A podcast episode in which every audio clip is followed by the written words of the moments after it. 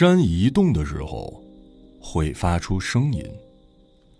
与人们想的不一样，山移动的声音并没有惊天动地，而是像春蝉夜食一样细微到可以忽略不计。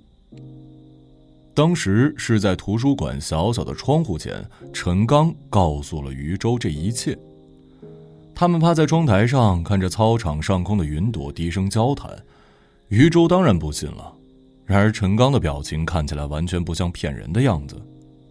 他看看四周，确定再没旁人，才悄悄地说：“我只告诉你一个人，我祖父是守山人，我以后也是。”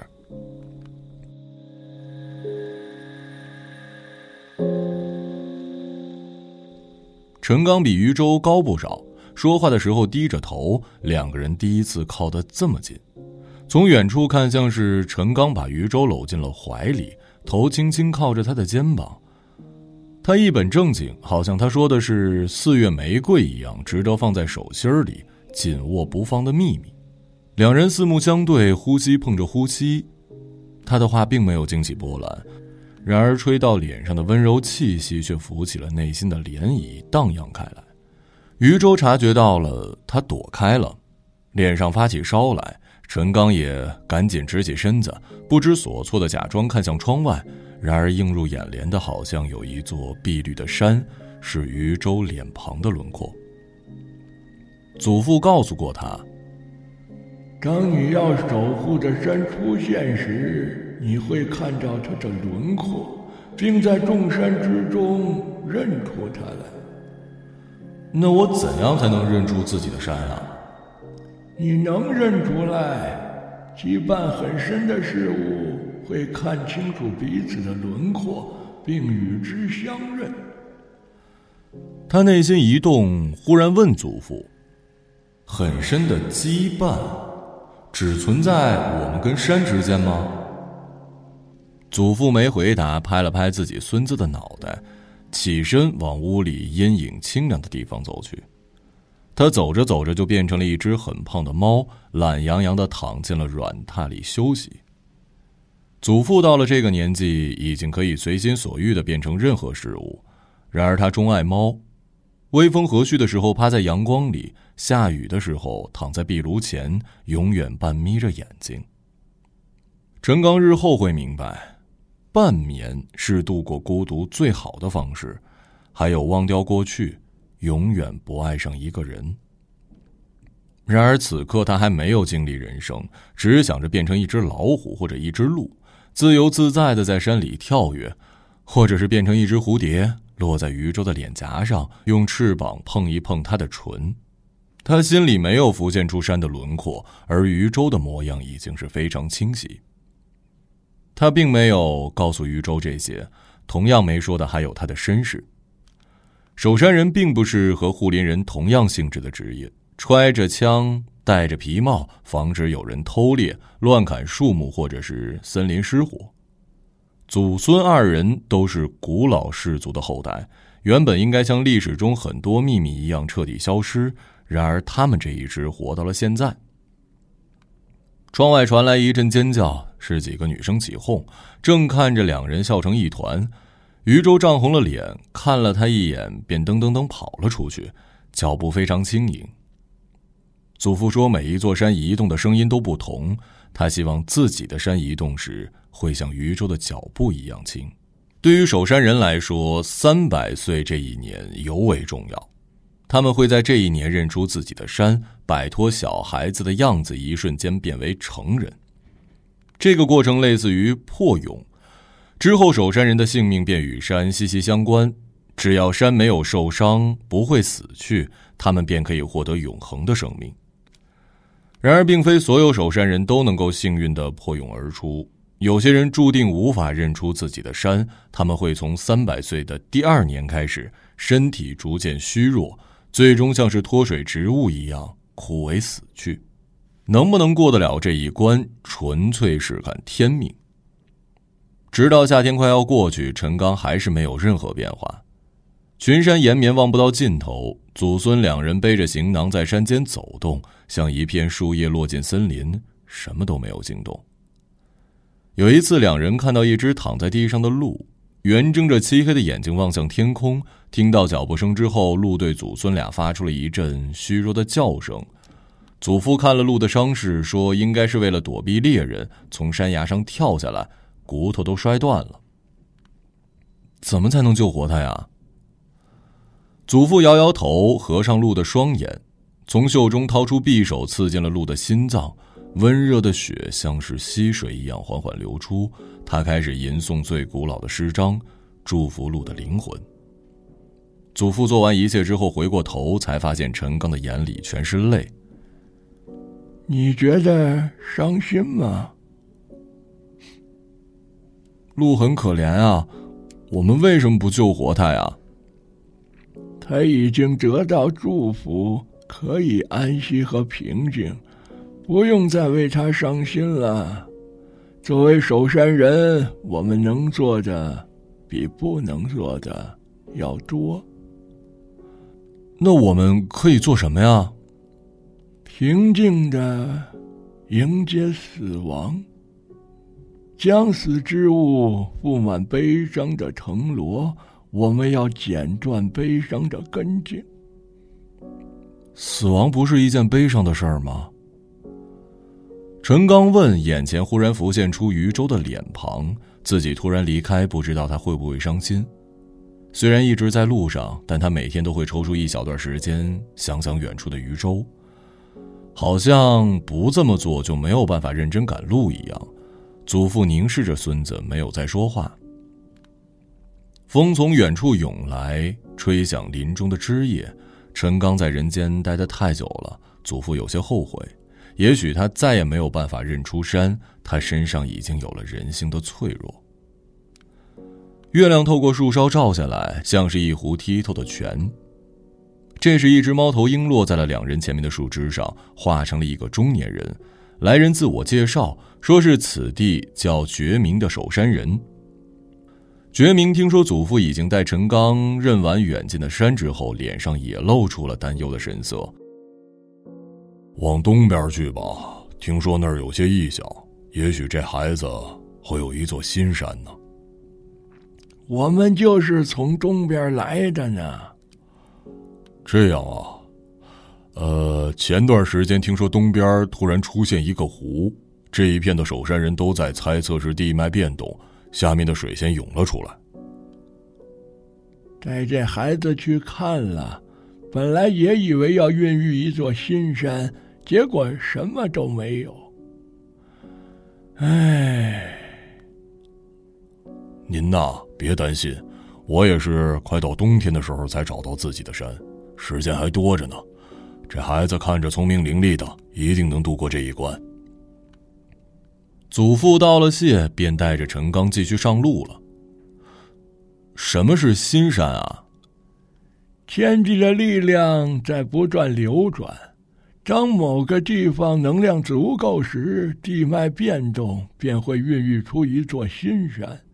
先是地下的水涌出来成湖。等到积蓄了足够多的灵气，山便会开始移动，完全的长出来。新长出一座山，岂不是很了不起的事儿啊？是啊，我活到现在也只见过两次长出新山，那种撼天动地的力量，真的是连守山人看了都会心生敬畏啊。祖父是为了这个原因才带我来现在的镇子上的吗？陈刚忽然看向屋后的湖。三年前，祖父忽然带着他搬到了附近居住。是啊，如果真是新山，那就是上天对你的垂爱。这山从来没有过守山人，也没有任何生物在上面生存过。需要守山人和山一点一滴，从一株草、一粒种子开始，慢慢培养一个全新的世界。那需要多久才会像祖父的山一样茂盛啊？哎呀，每座山的脾气性格都不一样，要多少时间就不知道了。不过新山的守护人最重要的是耐心。如果守山人没有耐心，抛弃了山，那山便会很快荒芜下去，直到新的守山人再次出现。那抛弃了山的守山人会怎么样啊？他们违背了我们祖先和山之间的约定，很快会像落叶一样的死去的。那如果在镇子附近的话，我愿意一直留在那儿。呵呵，你很喜欢那个小镇啊？陈刚没有回答。陈刚是四年级转学来的，余舟第一次见到他时，才知道世界上还有长得这么好看的男孩子。他立刻就想和他说话了，不过真的跟他说上话，还是两个星期之后。在图书馆高高的书架前，当时余舟正想拿一本名为《他们也在生活过》的书，踮着脚尽量把手往上伸，却还是碰不到书籍，便跳起来去够。尝试了好几次，没办法，正要放弃的时候，身后忽然有人伸出手，从高高的书架上拿下了那本书，从背后递给他：“那，给你。”余舟转过身，看到陈刚站在眼前。所谓的爱情，就是遇到了让你过目不忘的人。只是九岁的余舟还不懂这些，他只是不知所措的站在那儿，还没开口，脸就已经红了。他甚至已经忘记伸手接住陈刚递过来的书，直到他说：“我也看过这本。”他们也生活过吗？嗯。嗯，在过去的一百年里，有许多本来活在这个世界的动物都消失不见了。你喜欢看这本书吗？嗯，我父亲喜欢远足，也喜欢收集蝴蝶标本。父亲的影响让余舟从小就喜欢了解关于自然的一切。我很想知道过去动物们遍布着的大地是什么样子的。陈刚看了他一眼，眼神非常认真。他把书翻开，余舟看到书页插图上是一张黑白照片一头孤独的犀牛站在了广阔的草原上。这幅照片我很喜欢，我叫它世界上最后一头犀牛。为什么这么说呀？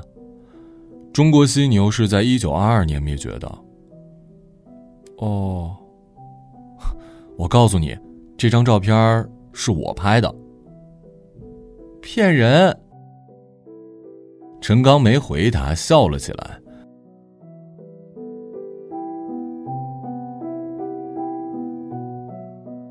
不久，陈刚病了，班主任派学生代表去看他。余舟跟几个同学放学以后拎了几根香蕉去他们家，在陈刚卧室的墙上，他看到了书上那幅插图的原版照片，右下角还有他的签名。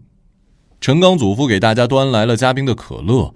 天气正热，大家都很快活的喝着汽水，只有余舟一言不发的看着画，又看看被众人包围着、面带微笑的陈刚。就在大家要走的时候，他叫住了余舟：“呃，我有道题目不会解，想问问你。”他显然是找了个借口，因为众人走了之后，他问他：“你是不是在想墙上的照片是不是我拍的？”我看到了你的签名。我没骗你，真的是我拍的。怎么可能啊？这张照片不是一九二二年吗？你才几岁啊？二百九十七岁。你当我是傻瓜呀？余舟走上去要打他，手挥到一半停了下来。要不是看你生病了，我就不客气了。你别生气，我真没骗你。说着，他从床上爬下来，披上外套，带着余舟往后院走去。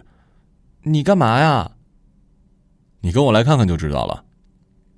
陈刚说着，推开了后院的门阳光从很高的地方洒下来，落在树叶上，落在花和挥动的蝴蝶翅膀上，眼前的一切都在闪闪发光。绿色抖动、摇摆，四处散落。余舟好像走进了热带雨林一般，目瞪口呆的看着眼前的一切。他没有想到，陈刚家的后院正对着湖，是一个很大的花园。院中的植物都被照料的很好，完全没有为了被人观赏而故意修剪成端庄的形状。所有东西都在自由自在的生长，整个院落散发出一种野性的旺盛的美。余舟看了看陈刚，这个院子太好看了，你跟我来。余舟跟在他的身后，两人沿着细石铺成的小路，穿过开得旺盛的木槿，在层层叠叠的绿色后面，陈刚蹲下身来，慢慢的掀开了巨大的树叶。余舟忍不住叹息出声。在美丽的草坪上站着一只巴掌大小的犀牛。他半眯着眼睛，好像在晒太阳，一副无忧无虑的样子。感受到庞大的身影，犀牛转过头看了两人一眼，芝麻大小的眼睛圆睁着，看不出悲喜。怎么会？你你是怎么办到的？捡到的？怎么可能啊？怎么能捡到一只犀牛啊？而且还这么小？陈刚便告诉了余舟他认识犀牛的经历。大概五年前吧，他在祖父的山里住过一段时间。有天晚上，他正在山里漫步，忽然听到一阵沉重的脚步声，慢悠悠的在丛林里穿梭着，树叶与草丛都在晃动。陈刚凭着直觉感到来物可能是老虎或者熊，他停下脚步等待着，不久就看到这只犀牛走了出来。犀牛还没成年，个头不大。见到陈刚之后，他也停下脚步。年幼的守山人和年幼的犀牛静静的看着彼此。陈刚伸出手，犀牛嗅了嗅，便哼唧着走开了。他跟在犀牛后面，看着它觅食、喝水，在草丛中奔跑，一看就是很多天。陈刚一直很喜欢这种曾经活跃在亚洲大陆上的动物。几十年前，他无意中拍下过一只雄性犀牛。后来便听说他们从中国土地上消失了。他没有想到自己竟然能在山里看到一只活的犀牛。作为守山人，他的未来是守护好一座山和在山上生活的一切生灵。现在他还没有山，唯一能做的就是跟着这头犀牛，希望自己能照看好这个小家伙，希望他不受到伤害。有一天，他躺在溪水边睡着。朦胧中感到有温热而湿润的东西在舔自己的脸。睁开眼睛就看到犀牛正站在自己的身边，低头看着他。这时，一滴一滴的雨点落在了脸上，忽然间下起了大雨。犀牛对着他哼唧一声，陈刚站起身来跟在他后面。雨下得很猛，犀牛脚步扎实，很快消失在了雨帘里。陈刚跌跌撞撞的在林中走动，碰上了正在找他的祖父。祖父一脸慌张的样子，见到陈刚之后松了一口气。他问祖父发生了什么事儿。这个时候，一阵巨大的轰鸣从底下传来。陈刚看过去，发现他刚躺的地方已经被一堆泥石给埋了起来。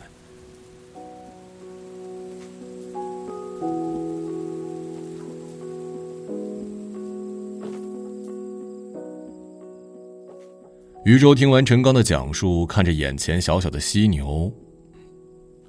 那是他救了你啊？是啊，我祖父也这么说。他当时正在忙，没来得及找我，幸好犀牛提前叫醒了我。那你为什么把它变得这么小带到这儿啊？为什么不让它留在山里呢？我并不想这么做，但是那座山附近开始开发了，我很担心它会出事儿。余舟点了点头，看着眼前的犀牛，竟然能变得这么小，真不可思议。犀牛转过头，慢慢的迈开脚步，朝着草更深的地方走去，很快就消失在了一片绿色中。你不能告诉别人啊，这是秘密。知道了。说完，两个人都笑了起来。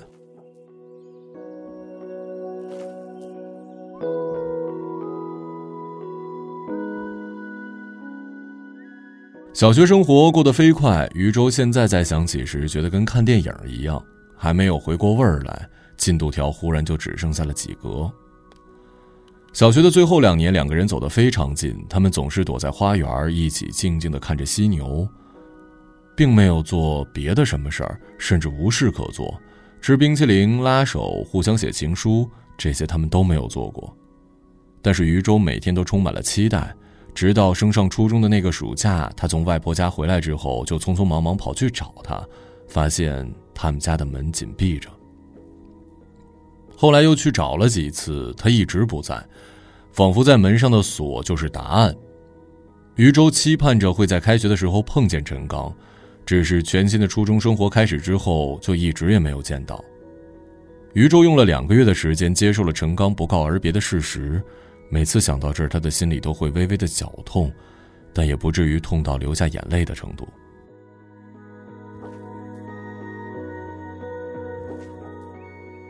除了学习之外，他花了很多时间收集陈刚口中守山人的传说，终于在一些零星的记载中大概了解了这一族的信息，同时也猜测出陈刚此刻应该正在某处赶路。如果是他，应该能够成为很好的守山人，尽力去守护活在山上的生灵。余舟在心里默默的祝福着他。夏去秋来，很快的秋天接近尾声。一天傍晚，他放学回家，看到了一个熟悉的身影，陈刚正在楼下等他。余舟的心要跳出来似的，却故意装作毫不在意。“哎，你下课了？”余舟点头问：“你认出自己的山了吗？”“还没有。”“那为什么回来啊？”“我回来看看犀牛，更想回来看看你。”但是他把后半句话给咽下去了，没说出来。两个人来到陈刚家，又走进熟悉的院子，来到犀牛经常待着的地方等着。犀牛没有出来，他们看了彼此一眼，立刻在院子里找了起来。等把树根草都翻遍了，发现小犀牛真的不见了。俩人都慌了。余舟说：“再找一遍吧。”说着便蹲下身，在落叶丛中耐心的寻找，渴望能够看到那巴掌大小的生灵。陈刚却看着眼前的湖，若有所思。我要下去看看，我能感觉出他不在院子里。现在湖水这么冷，你下去会有危险的。你在这等我。说着，他脱下外套，慢慢的朝湖里走去。余舟担心极了，他在后面喊着：“快回来，太危险！你祖父呢？”然而陈刚没回头，往下扎了一个猛子，便消失在了水面上。湖面荡起巨大的涟漪，不一会儿就恢复了平静。余舟站在湖边，焦急的等待。时间一分一秒的过去，依然不见陈刚的踪影。他忍不住朝着湖面喊了起来。这个时候，他听到旁边有人对他说：“不要担心，孩子，他会上来的。”原来祖父不知什么时候已经来到了院子。他这么长时间没出来，真没事吗？没事的。祖父看着湖面，神情庄重肃穆，好像在等待一个重大的时刻。余舟看到湖面猛然的晃动起来，他以为自己看错了。涌动的水波中，一个赤裸着上身的成年男子正骑着一头犀牛劈波斩浪而来，他们笼罩在淡淡的光芒里，看起来神圣又美丽。余舟有些愣神儿，祖父看着陈刚，露出了平静而满足的微笑。他对身边的余舟说：“转过身去吧，孩子，他刚刚成为守山人了。”祖父话没说完，但余舟立马明白了，立刻转过身，脸发起烧来，静静听着身后的响动。不久。水面响动，一阵缓慢而沉重的脚步声从身后传来，翘起美丽的尖角，铠甲般的脑袋和湿润黑漆的眼睛。犀牛走到他的身边，看着他，余舟又惊又喜，忍不住伸出手，轻轻摸了摸他的脑袋。强壮的手臂从身后伸过来，轻轻的抱住余舟。他听到陈刚在身后说：“对不起，没有办法让你看到现在的我。”余舟的心猛然的跳动起来，简直像有一千只鸽子要从口中飞出来。没事儿，你变成守山人了吗？嗯。不过，我恐怕又要离开了。余舟心里一颤，不知道是该高兴还是该悲伤。嗯，去做你应该做的事儿吧。嗯，你也要好好的做自己能做的事儿。那。我们会不会见面了？余舟想了想，还是问出了口。他感觉到自己的眼角有些湿润。陈刚没说话，余舟立刻接着说：“你等我啊。”“好，我等你。”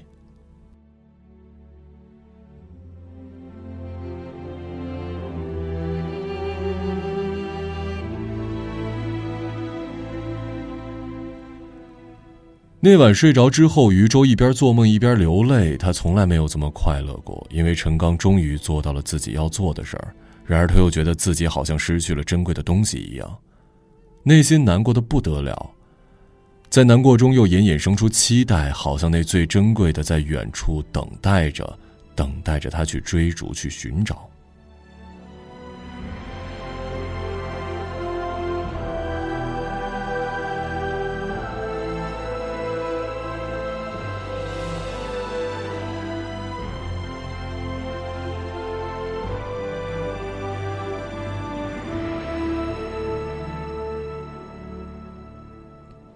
两人没有再见面，余舟当然不知道，陈刚虽然变成守山人，但他的山却没有长出来。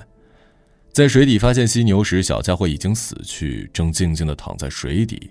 祖父施加在他身上的魔法也消失了，他恢复了犀牛原来的样子。而在他的身下，透过冰晶一般的湖底，陈刚看到了自己的山，他浑身发着耀眼灿烂的光，正慢慢的移动着，要长出来。真的是一座新山，陈刚欣喜异常，蜕变成合格的守山人。他看了看犀牛，并没有犹豫。陈刚用守山人的力量救活了这片土地上最后的孤独的美丽生灵，他自己因此失去了一半的生命。原本移动着的山忽然停止，陈刚也变成了半人半石的奇怪模样。他告别祖父，把犀牛送回了更深的山里，独自一人踏上了修行之路。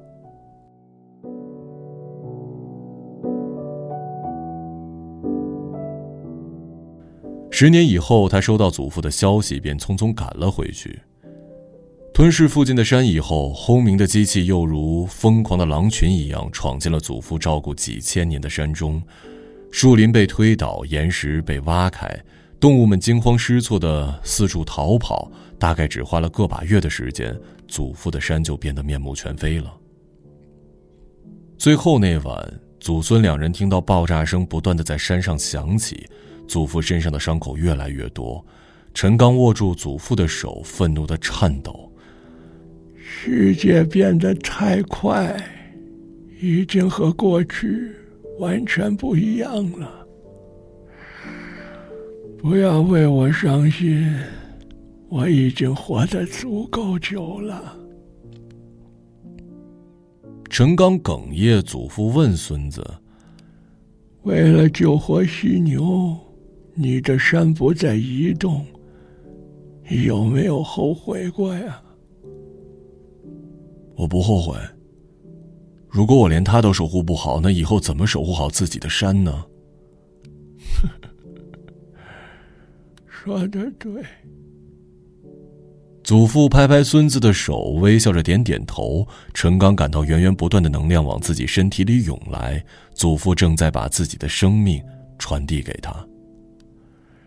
与其让他们杀死山，不如我亲自动手吧。陈刚原本僵硬着的半边身体慢慢恢复柔软，石化开始褪去，重新变回柔软健壮的身体。你以前问过我，羁绊是不是只存在于我们和山之间？我相信你自己。会找到答案的。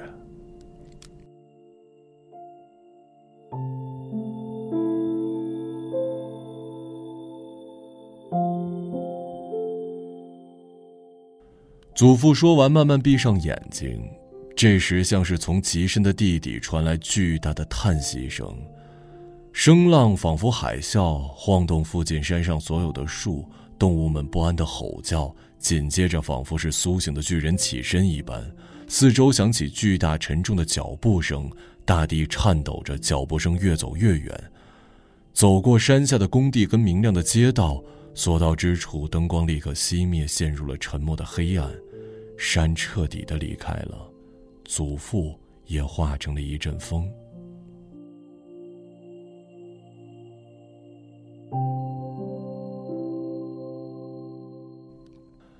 还活着的守山人都赶来了，彼此相见时，发现众人身上都有或多或少的伤口，山已经没办法像过去那样宁静了。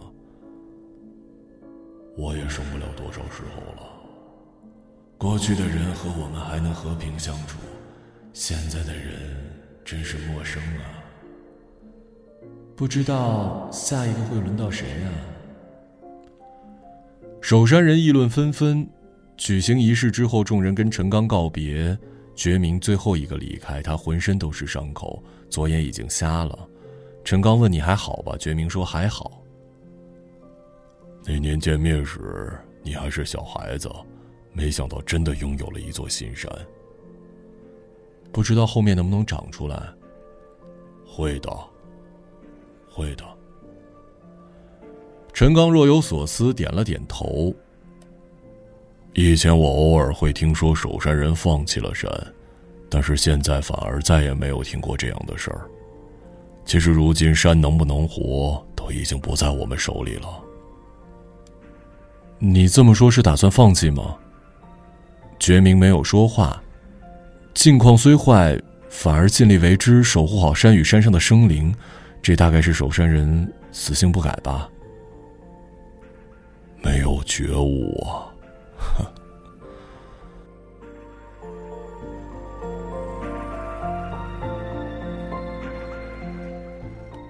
料理完祖父的事儿，陈刚回到小镇，打开门上的锁，把屋子重新收拾一番。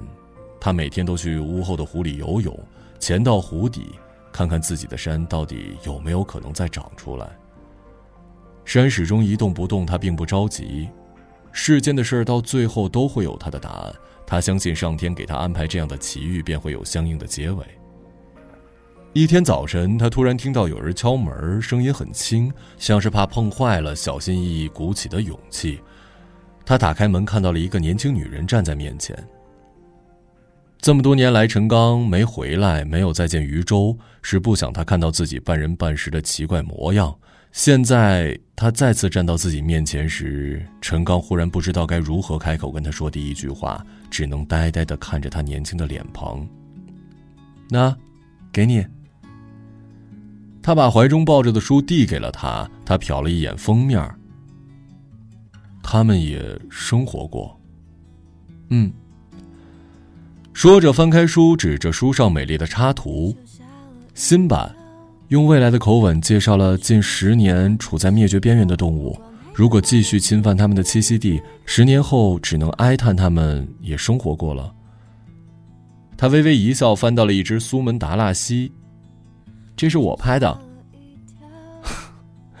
如果有原版的签名照片，要记得给我啊。那你现在可以告诉我山到底是怎么移动的吧？我查了很多资料都没有找到。好吧，那我告诉你，他们是向着星空移动的。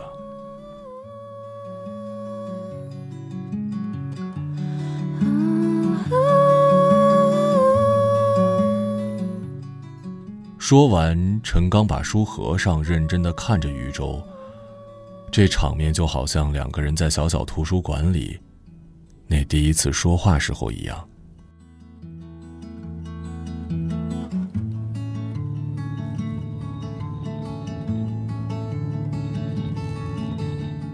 一个朗读者，马晓成。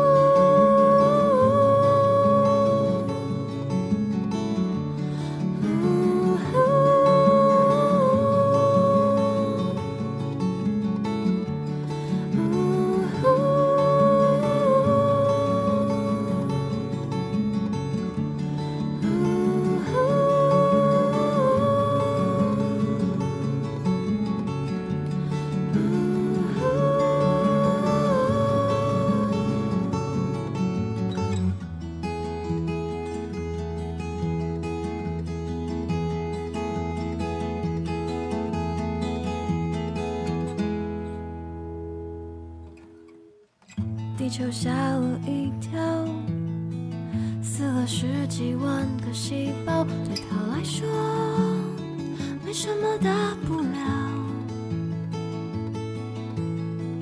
地球吓了一跳，死了十几万个细胞，